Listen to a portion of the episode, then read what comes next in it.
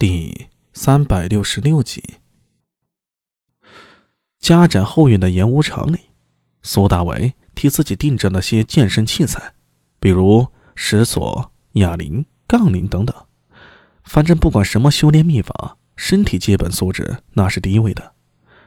若说有什么不同，那就是经历过元气吸髓之后啊，自身的潜力上限大大提高了，无论是力量、速度、反应。都比原来强大的太多，而且苏大为能感受到自己每天还在进步，这个过程仿佛没有止境。只是不能跟聂苏比啊，聂苏才是真正的妖孽，睡一觉起来就掌握了水系元气，再睡一觉起来又进入了胎息境界。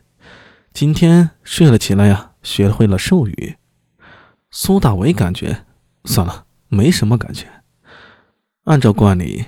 把体能三大项练了，又行了一趟拳，活动了一下筋骨，最后又用龙形九转的法门引动脊椎，听到腰脊发出砰砰的响声，仿佛身体里有一条大龙，随着动作在抻筋拨骨，催动气血。良久，苏大为身体保持了一个奇特的姿势，长长的吸了口气，精吸。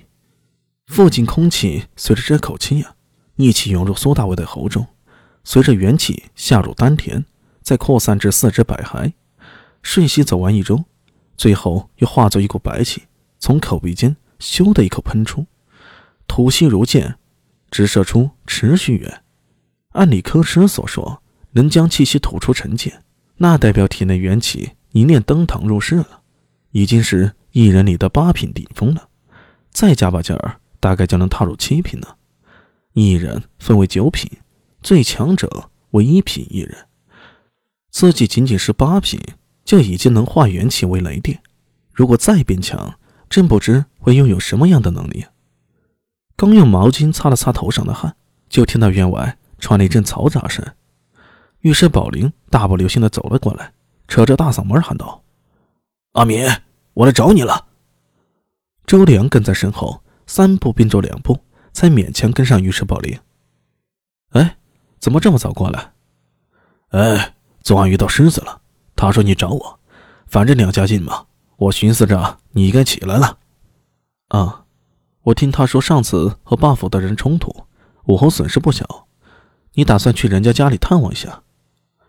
尉迟宝林挠了挠头，苦笑一声：“哎，都是认识的兄弟，我想看看有什么能帮上忙的，也算尽一份心嘛。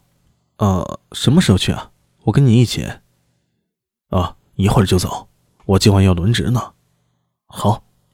说完正事儿，尉迟宝林的双眼乱转着，看了一眼苏大伟的演武场，目光立刻被场上的石杠铃所吸引了。这是何物？啊，是我打杀利器用的器具。上次搬家时就在那车上。有多重啊？尉迟宝林有些手痒，大步走了上去。我家里有石锁，不过两百来斤，我嫌太轻了。你这个看起来有点分量啊。这个石杠里啊，大概有五六百斤吧，估计你拿不动。苏大为提醒道。周良在一旁指着杠铃旁边的石锁说道：“我算是力气大的人了，但是阿米这类的器物，我也只拿得动百来斤的石锁。”于是宝林哈哈大笑，回头看了一眼苏大为。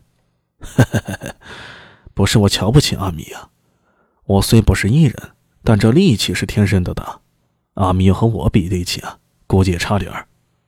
说着，蹲下了身子，双手握在杠铃的铁杆上。这玩意儿奇重无比，寻常的木料早已承受不住了。苏大为是找铁匠特制的铁杆。起！随着尉迟宝林吐气开声。杠铃杆一下子弯了起来，两头的石轮离地半尺。然而下一刻，尉迟宝林一口气泄了，嗨的一声，手指一滑，石杠铃重重砸在泥土敦实的地面上，发出一声闷响。尴尬呀，简直大写的尴尬！尉迟宝林脸红的跟猴屁股似的，也不知是刚才一口气憋的还是造的。周良看着尉迟宝林，嘴角抽动，明显是在忍着笑呢。而苏大伟就没有这些顾虑了，直接笑出声了。哈哈，跟你说了，这玩意儿挺重的，你拿不动。喂，我是没吃成食，所所以手滑了。对，一定是手滑了。尉迟宝林嘴里嘟囔几句，揉着有些发麻的手指，忍不住又说道：“阿米啊，你真能举起来？哎，我举给你看。”苏大伟上来，蹲下身，双手紧握杠杆，缓缓吸气，双手一交领，铁质的杠杆瞬间弯成了一个夸张的弧度，然后两头齿轮拔定而起，整个杠铃被苏大伟稳稳地扛在胸前的锁骨位置。尉迟宝林瞪大了眼睛，看着苏大伟扛着沉重的杠铃，似乎毫不费力地站了起来，再低喝一声：“开！”双脚呈弓箭步。杠铃被他稳稳地举过头顶，听到数息，苏大伟随手一抛，石缸里“咚”的一声砸在地面上，整个地皮随着跳了跳。看吧，挺轻松的。阿阿阿阿米，你你这样会没朋友的。尉迟宝林瞪着眼说道。